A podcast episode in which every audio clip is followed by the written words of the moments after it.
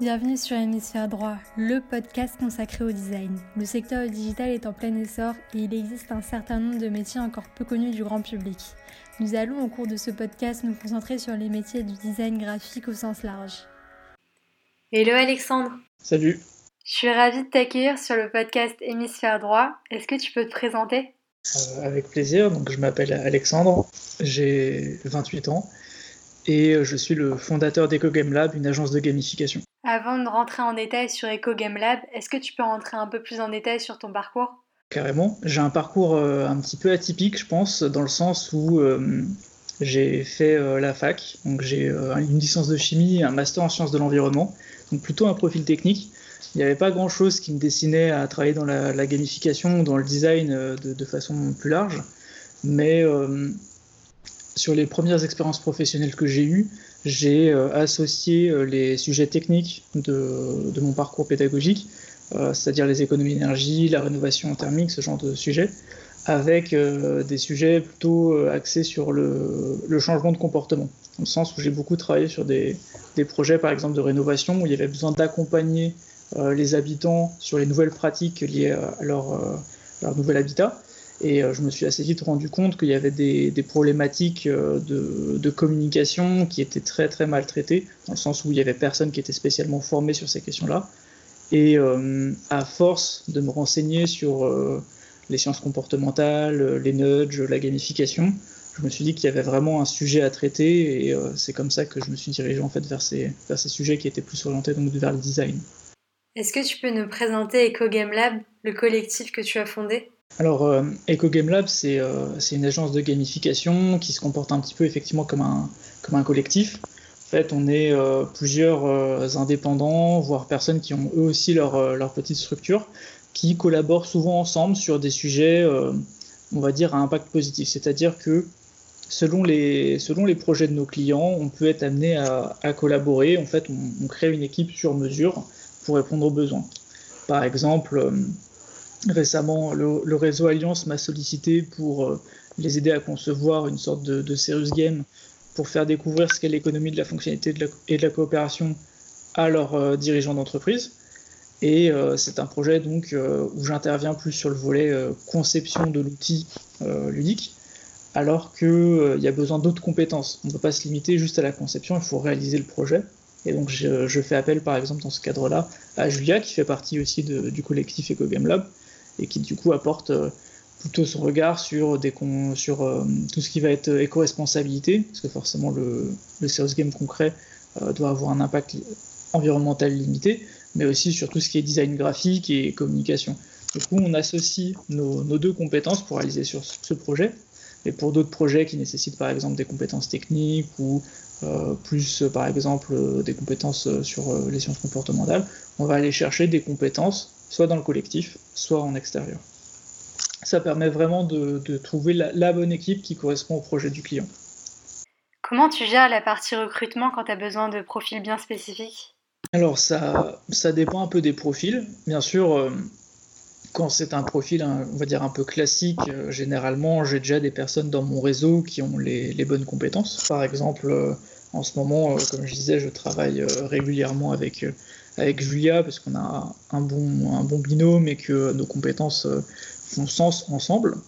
Euh, sur des compétences un peu plus, un peu plus spécifiques, euh, généralement je vais piocher dans, dans, mes contacts sur LinkedIn ou dans les, relations de mes partenaires.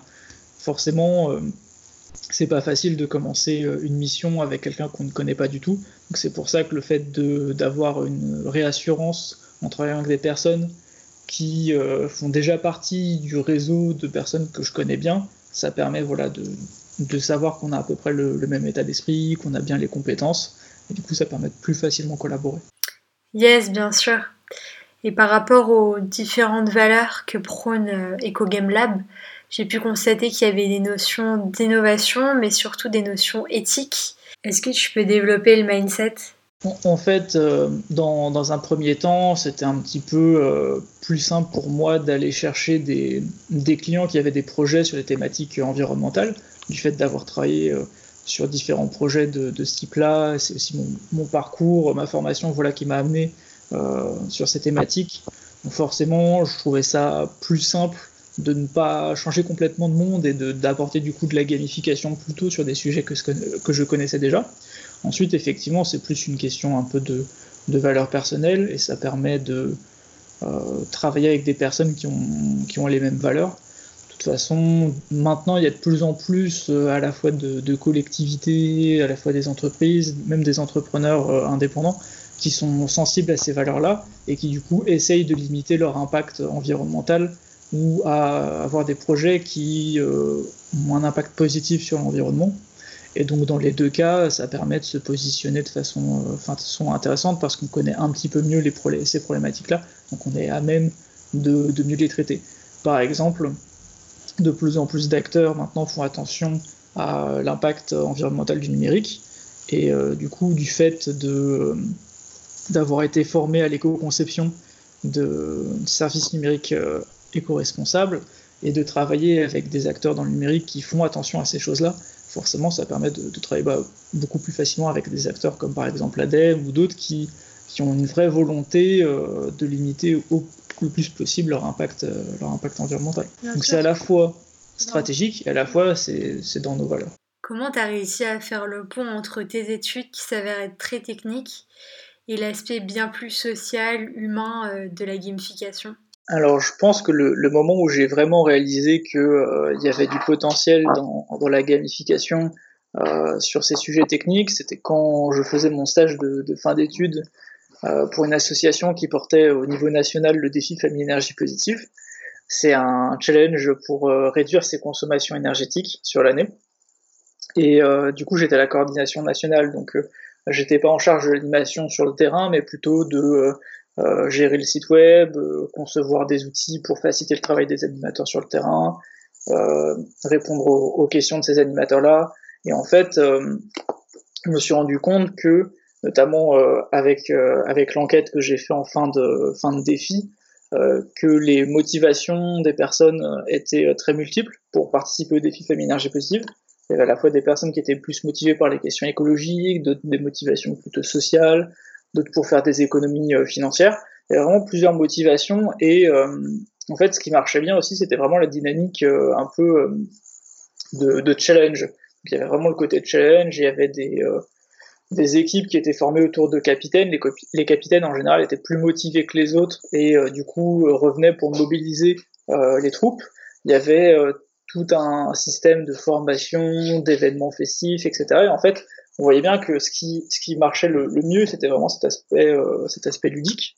Et euh, c'était une période où je me, je me, renseignais du coup pas mal sur, euh, sur les questions de changement de comportement, justement dans le cadre de, de ce projet-là. Et en fait, je voyais bien le parallèle qu'on pourrait faire entre ce qui marchait bien dans, dans le défi Féminin Énergie Positive et ce que je voyais dans les jeux, notamment euh, à l'époque, je jouais pas mal à, World of Warcraft, et du coup je voyais bien le, lien entre euh, bah, les systèmes d'équipe, les challenges, le fait d'avoir des, des, feedbacks quand, par exemple, on avait des on avait des retours de personnes qui nous disaient depuis que j'ai un wattmètre et que je peux suivre ma consommation énergétique, bah, j'ai fait plein de tests. Donc, par exemple, j'ai mis ma télé en veille, je l'ai éteint, j'ai éteint ma box, j'ai en fait, ils faisaient vraiment énormément de tests et c'était grâce à ce feedback sur leur consommation énergétique qu'ils arrivaient à agir et c'était le même genre de feedback qu'on pouvait retrouver sur, sur des jeux. Donc je me suis euh, très vite demandé euh, comment on pouvait euh, utiliser les jeux pour adapter et faciliter la conduite du changement. Et du coup, je suis tombé sur, sur les serious games, donc des, jeux à objectifs sérieux, généralement pédagogiques. Et je me suis rendu compte que ces jeux étaient en fait en tout cas pour le gamer que, que je suis, était pas terrible en fait. Je me suis rendu compte qu'il y avait à la fois sans doute des, des soucis, on va dire, de, compétences. Les personnes qui le faisaient n'étaient pas forcément euh, formées au game design, ce genre de, choses, mais surtout des problématiques de budget, dans le sens où à l'époque c'était pas encore tellement répandu d'avoir des serious games sur les sujets environnementaux. Du coup, je me suis dit bon, j'ai envie de continuer à travailler sur ces sujets, associer, on va dire, le jeu à l'écologie. Mais les serious games, ça n'a pas l'air d'être une bonne porte d'entrée. Du coup, je suis tombé sur euh, les sujets euh, de gamification via, euh, via des blogs anglais en fait qui, qui du coup présentaient en fait cette nouvelle façon d'intégrer des mécanismes ludiques à d'autres sujets, dans le sens où Un serious game, c'est vraiment un jeu, donc c'est fictif. On va certes apprendre des choses, mais ça influence pas vraiment notre comportement directement.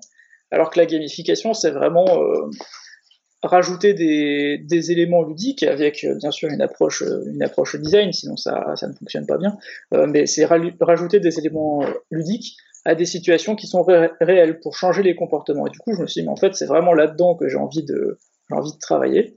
Et euh, après un petit tour d'horizon euh, des entreprises euh, que je connaissais qui étaient sur des sujets connexes, je me suis rendu compte que finalement, il n'y avait pas spécialement de, de possibilités d'embauche, ni vraiment d'emploi, vu que le sujet était assez, assez neuf.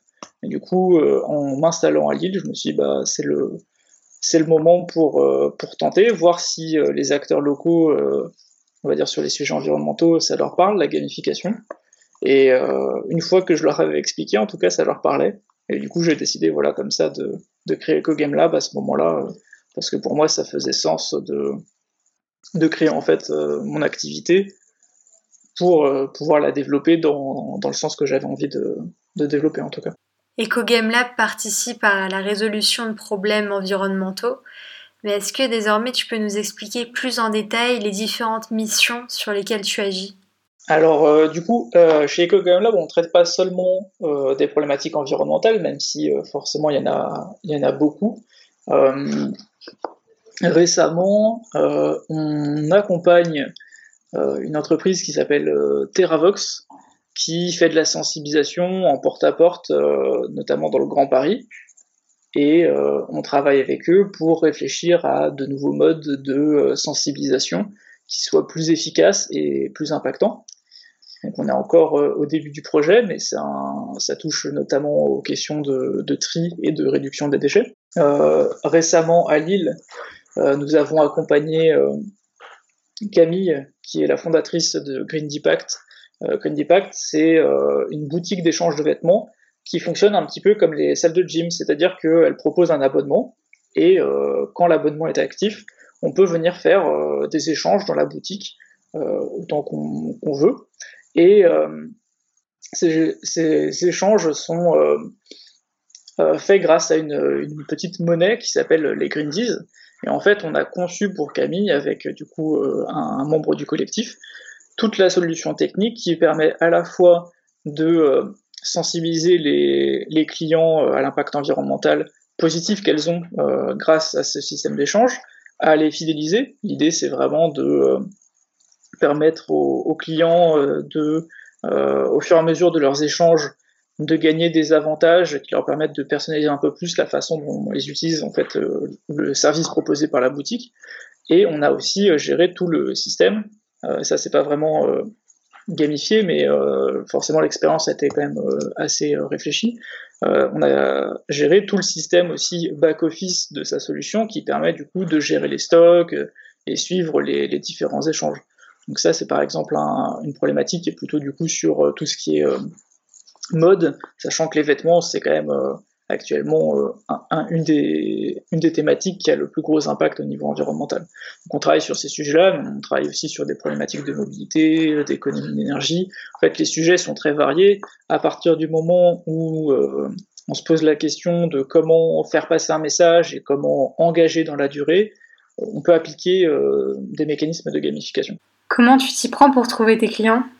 Du coup, pour le, pour le volet client, en fait, je me suis assez vite rendu compte que même si euh, ça m'arrivait d'identifier des besoins en gamification, euh, par exemple en parcourant une application et en voyant que euh, l'expérience utilisateur n'est pas optimale ou qu'il n'y a pas forcément de mécanisme fait pour m'inciter à revenir dans une semaine ou dans quelques jours. Auparavant, j'envoyais à ce genre, par exemple, d'entreprises qui avaient développé les applications de, sans ces mécanismes-là, je leur envoyais un petit message en leur expliquant que je faisais de la gamification et que s'ils avaient envie d'échanger autour de leur expérience euh, utilisateur, euh, j'étais intéressé. En fait, je me suis rendu compte que même si euh, j'avais plutôt des bons, des bons retours, parce que les personnes étaient curieuses, ça m'amenait pas nécessairement à trouver de nouveaux clients, dans le sens où soit le projet était trop avancé, soit le projet n'était pas assez avancé, soit les personnes finalement ne croyaient pas en la gamification. En fait, euh, je tombais rarement au bon moment. Donc, même si j'arrivais à détecter le fait qu'il y avait besoin de gamification, euh, cette, euh, cette question de, de, timing, finalement, était assez gênante. Et du coup, euh, actuellement, plutôt que détecter les besoins de gamification chez les autres, je les accompagne en amont, je les sensibilise via, par exemple, des publications sur les réseaux sociaux, avec mon blog, via des webinaires, des ateliers, ce genre de choses. je, les, je les sensibilise aux, enjeux d'engagement, je les sensibilise aussi aux solutions qui peuvent exister, dont la gamification. Et en général, du coup, c'est plutôt eux qui me sollicitent quand ils ont un besoin spécifique de gamification, et c'est moi qui vais après les, les aiguiller euh, en fonction de si effectivement le, leur besoin peut être traité avec la gamification ou pas. Mais à ce moment-là, c'est plus eux qui font la démarche de, venir me voir, et euh, ça m'évite euh, la problématique de timing, parce que s'ils viennent me voir, c'est généralement que le timing est le bon. Donc voilà, c'est vraiment la gamification, c'est pas encore complètement connu. Même ceux qui connaissent savent pas forcément exactement à quoi ça sert ou comment la mettre en place. Et du coup, c'est pour ça que faire de la sensibilisation et de la pédagogie autour de ce concept-là, c'est super important. Ouais, j'imagine surtout qu'aujourd'hui la gamification c'est ce qui suscite la rétention. Donc c'est très important pour tout type de produit. Surtout qu'en fait l'être humain il fonctionne avec ce système de récompense. Est-ce que tu peux nous expliquer ce concept? Alors complètement en fait. Euh, euh, pas mal de, personnes pensent que euh, la gamification et l'usage des jeux, notamment en entreprise, c'est pas pertinent, mais en fait, l'être humain, commence à apprendre euh, grâce au jeu, en faisant des expérimentations, et, c'est quelque chose qui est vraiment euh, inné chez nous. Euh, même les, d'ailleurs, même les animaux, ils, quand ils sont petits, ils, apprennent en, jouant. Donc finalement, se dire que la gamification n'est pas adaptée, c'est c'est vraiment ne, pas s'intéresser aux questions de, de, pédagogie ne pas chercher à comprendre comment comment les êtres humains apprennent.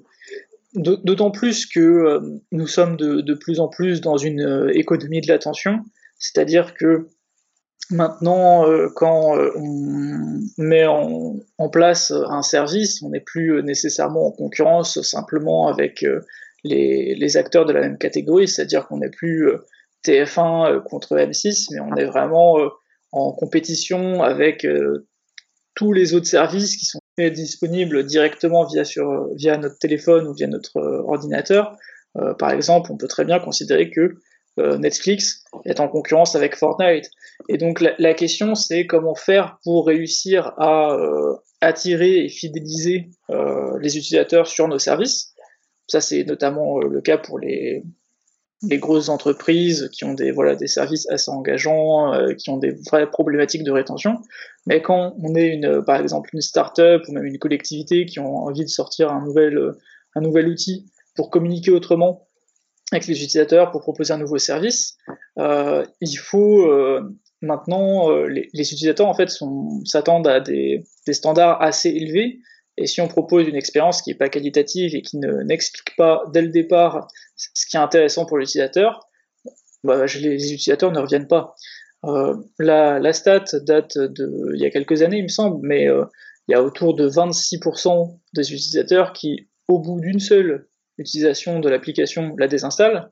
Donc forcément, euh, si on travaille pas euh, ces questions-là, si on travaille pas l'expérience utilisateur de façon globale, hein, même sans parler de, de, gamification, on se retrouve avec euh, avec des applications qui ne sont pas du tout utilisées. C'est pour ça que c'est vraiment des enjeux super importants actuellement de, de, de, travailler la gamification dès le départ.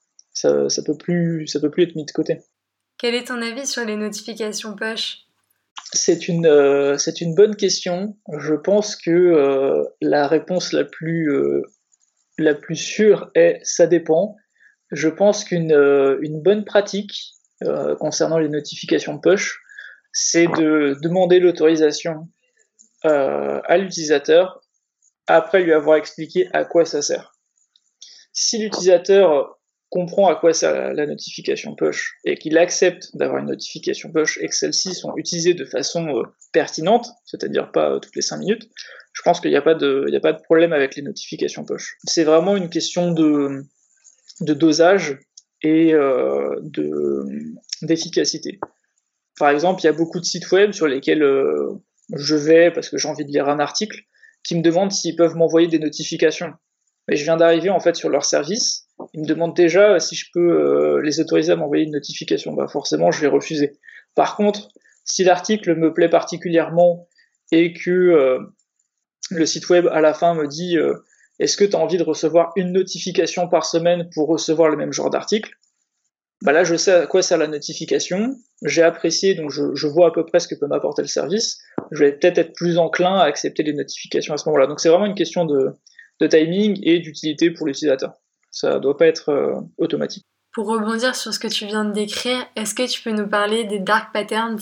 Alors euh, oui, donc euh, les, les, dark patterns, ce sont des pratiques en design qui ont vocation à notamment favoriser un petit peu la, la rétention, favoriser le passage à l'action. Ce sont des techniques qui sont euh, souvent critiquées parce que euh, elles manquent un peu d'éthique dans le sens où euh, elles jouent de nos biais cognitifs et elles ont aussi tendance à essayer de nous tromper.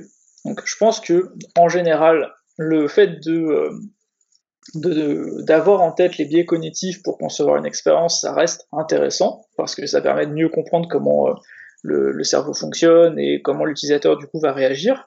Par contre, effectivement, euh, il faut avoir une certaine éthique et ne pas utiliser ça de façon, euh, façon néfaste pour l'utilisateur. Est-ce que tu aurais des livres qui traitent de la gamification à nous recommander? Alors, au sujet de la gamification, malheureusement, il n'y a pas énormément de, de livres euh, en français euh, actuellement. Donc il y a, y a, par exemple euh, un livre sur la gamification qui a été écrit par, par Clément Multier, qui date, il me semble, de 2014, ce qui, ce qui commence du coup à, à dater un petit peu, vu que la, gamification a beaucoup évolué. D'ailleurs, D'ailleurs, on peut le voir sur le, sur le contenu que propose actuellement, actuellement Clément je pense que actuellement, pour se renseigner sur des questions de gamification en français, c'est plus pertinent de passer sur, euh, sur des blogs. par exemple, celui de Clément, euh, il y a le mien sur, euh, sur ecogamelab.com. en termes de, de livres, pour l'instant, c'est mieux de se tourner vers les bouquins anglais. Alors, il y a notamment, je suis en train de me tourner vers ma bibliothèque qui est juste, juste à côté, parce qu'il y en a quand même, il y en a quand même pas mal.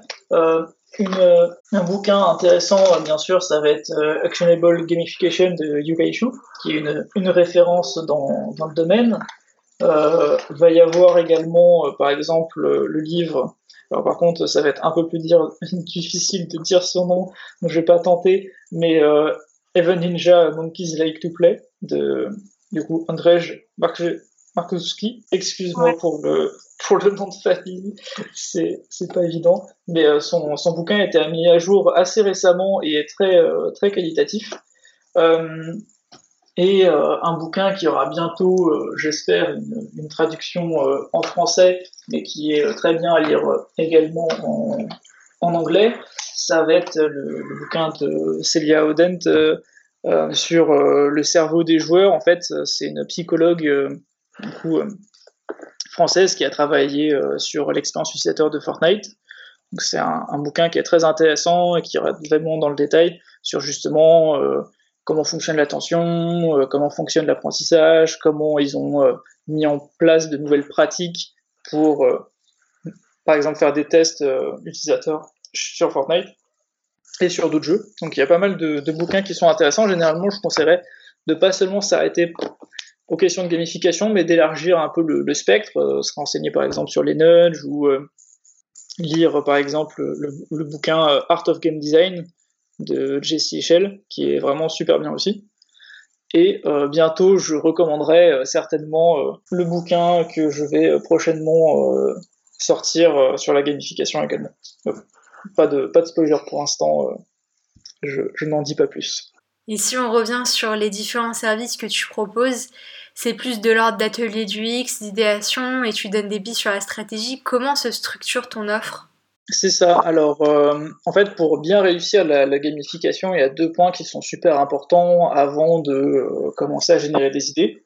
Euh, c'est à la fois bien comprendre la problématique à traiter et être sûr que le, le, client a bien aussi défini cette problématique. C'est-à-dire que par exemple, simplement vouloir euh, améliorer l'expérience utilisateur sur une application, ça va pas être suffisant, ça va pas nous donner euh, suffisamment les éléments pour euh, redéfinir cette expérience. Il faut pouvoir être un peu plus spécifique. Par exemple, ça va être travailler la fidélisation, faire en sorte que du coup les, utilisateurs passent plus de temps sur l'application par mois, peut-être les faire revenir plus souvent, euh, à ce moment-là, il faut définir euh, quel rythme, ce genre de choses. Donc c'est important de bien définir pourquoi on met en place la gamification. Et de l'autre côté, c'est aussi euh, bien comprendre qui sont les utilisateurs et quels sont leurs besoins à eux. Donc en fait, je commence plus vraiment de projets, à part quand je fais du, coaching, et à ce moment-là, c'est juste du, coaching. Mais en, temps normal, je ne commence plus de projets sans, faire une phase d'audit en, en, premier temps, pour être sûr justement de bien mettre à plat tous les éléments qui concernent le projet pour euh, apporter des réponses qui soient vraiment pertinentes. Ensuite, effectivement, selon les projets, il y a plein d'éléments euh, euh, qui sont importants, et notamment les phases d'idéation. Et donc à ce moment-là, on, on, fait généralement plusieurs ateliers différents avec, avec le client, éventuellement ses partenaires, et si possible les utilisateurs finaux. Et euh, notamment, j'ai conçu un jeu de cartes qui s'appelle les Gamificards, qui permettent plus facilement générer des idées de gamification. Et ça, c'est notamment euh, très pratique avec mes clients, qui ne sont donc pas forcément spécialistes de la gamification, mais euh, c'est important de les impliquer dans le projet pour qu'ils comprennent un peu les recommandations que je peux faire et que eux-mêmes aussi donnent leur avis. Et du coup, ce jeu de cartes là est assez puissant pour ça. Et euh, du coup, c'est vraiment cool de, pouvoir l'utiliser avec les clients parce que c'est vraiment à ce moment-là, je trouve, qu'ils euh, comprennent vraiment en fait la gamification et comment ils peuvent l'utiliser à la fois sur le projet qu'on est en train de traiter, mais éventuellement sur d'autres projets aussi. Et en termes de retombées, comment tu arrives à mesurer l'impact de la gamification selon quels KPIs Ça dépend vraiment des, des projets. Il n'y a pas vraiment de, il n'y a pas vraiment de de règles en fait, dans le sens où euh, c'est difficile dans la gamification de pouvoir se positionner euh, sur des résultats avant avoir mis en place la gamification. Euh, comme je disais, chaque projet va être différent du fait d'avoir une problématique qui est spécifique et des utilisateurs qui sont aussi spécifiques au projet. Donc on ne peut pas trop savoir à l'avance quels vont être les résultats. Donc je m'engage pas sur des résultats, euh, plutôt sur, euh, sur des moyens et sur une démarche. Forcément, euh, quand on va jusqu'à la réalisation du projet, il y a pas mal de phases de test qui permettent de confirmer ou pas les décisions qui ont été prises et ce qui permettent du coup de, de modifier un petit peu le, parcours utilisateur qu'on propose s'il y a besoin. Donc en soi, il n'y a pas vraiment de, de, règles voilà, sur, sur ces indicateurs. Dans certains cas, c'est assez compliqué, notamment euh, à évaluer. Euh, par exemple, euh, quand, quand j'interviens sur des ateliers ludiques ou sur des, des serious games type jeux de société ou jeux de cartes, finalement, il n'y a pas directement d'indicateur de, de, succès, à part, on va dire, le, le, le fait que les, les utilisateurs de, de l'outil et les personnes qui sont autour soient contentes. Donc à ce moment-là, euh, moi je récolte plutôt des, les avis de mes clients, voire des utilisateurs euh, en, bout de chaîne, mais euh, il n'y a pas forcément d'indicateurs très spécifiques qui permettent de, de vérifier l'efficacité de, des projets. J'aimerais bien pouvoir travailler un peu plus, notamment sur ce genre de projet, avec des équipes de chercheurs qui pourraient du coup apporter vraiment leur leur, euh, leur regard et leur expertise pour justement euh, mesurer euh, l'impact, par exemple, de tel jeu par rapport à tel jeu ou ce genre de choses. Mais pour l'instant, c'est assez compliqué à organiser. Les temps, les temps en tout cas de, de projet sont assez différents entre des équipes de chercheurs et des entrepreneurs comme, comme moi. Et finalement, Eco Game Lab n'a que, que deux ans, donc c'est peut-être encore un peu tôt, mais c'est assez, assez compliqué. Ensuite, pour les autres projets, notamment les projets numériques, c'est pareil, ça dépend beaucoup euh, du projet. Il y en a certains où, euh, du fait d'intervenir seulement en amont, c'est-à-dire sur de l'audit et euh, des recommandations actionnables, j'ai pas forcément complètement, pour l'instant, eu suffisamment de recul pour voir dans la durée l'efficacité de telle ou telle mesure, d'autant plus que généralement, quand une refonte se fait par exemple sur une application, il y a à la fois peut-être des intégrations qui se font au niveau de la gamification, mais il y a peut-être d'autres éléments qui sont mis en place en même temps. Et du coup, ça nous permet d'avoir euh, des résultats un peu globaux, mais euh, c'est difficile de déterminer quel élément en spécifique a été, euh, vraiment, vraiment impactant. Donc ça, ça fait que c'est assez difficile d'avoir des, des, résultats très très spécifiques sur la gamification. dans l'idéal, pour en avoir parlé avec, avec d'autres personnes, il faudrait travailler sur de l'A-B testing sur des, échantillons suffisamment importants, je pense, pour avoir vraiment des résultats. Mais généralement, l'A-B testing va plutôt se faire sur une situation instantanée, alors que dans la gamification, sur la, plupart des projets sur lesquels je travaille sont vraiment sur des durées assez longues. Et du coup, euh, malheureusement, on n'a pas forcément toujours euh, suffisamment de recul pour l'instant pour, euh, pour avoir vraiment des, des résultats. Quel est ton conseil pour quelqu'un qui souhaite débuter en design? Alors, c'est une très bonne question. Je pense que pour commencer à faire du design, l'important en fait, c'est à la fois développer son empathie, se mettre à la place des autres, se dire que notre avis n'est pas nécessairement le, meilleur, d'une part. Et d'autre part, je pense que le plus important, c'est de, de, pratiquer, de tester, de travailler sur des petits projets, que ce soit des projets pour, pour des amis ou des connaissances, ou des projets pour soi. Euh, il y a vraiment euh, moyen de faire, par exemple, si on a envie de travailler sur une application, euh, il y a vraiment moyen actuellement de tester super simplement, de faire des, wireframes sur papier. Il y a des outils géniaux qui ne nécessitent pas de, code pour développer des applications comme Bubble. Récemment, j'ai découvert Glides qui permet de transformer des, fichiers Excel en application. En fait, il y a vraiment plein d'outils qui permettent de, de tester euh, cette approche design et d'essayer de mieux comprendre voilà ce que les utilisateurs euh, ressentent et, et en fait euh, le plus important c'est vraiment de, tester puis après il y a des communautés il y a des podcasts il y a des influenceurs un petit peu un petit peu partout. Maintenant c'est c'est un sujet qui qui s'installe je trouve plutôt plutôt bien dans dans l'écosystème en tout cas de l'entrepreneuriat. Et du coup je pense que maintenant euh, il est assez facile de trouver des personnes avec qui échanger sur nos pratiques, euh, partager des projets, etc. Donc, euh, je pense que voilà, les trois conseils, ce serait développer l'empathie, faire, parce que de toute façon, il faut tester pour apprendre, et échanger avec d'autres personnes. Génial, merci Alexandre, à la prochaine. Bah, merci à toi pour, pour l'échange et l'invitation, c'était avec plaisir. J'espère que l'épisode vous a plu, n'hésitez pas à vous abonner à la chaîne YouTube et sur Spotify ou Google Podcast.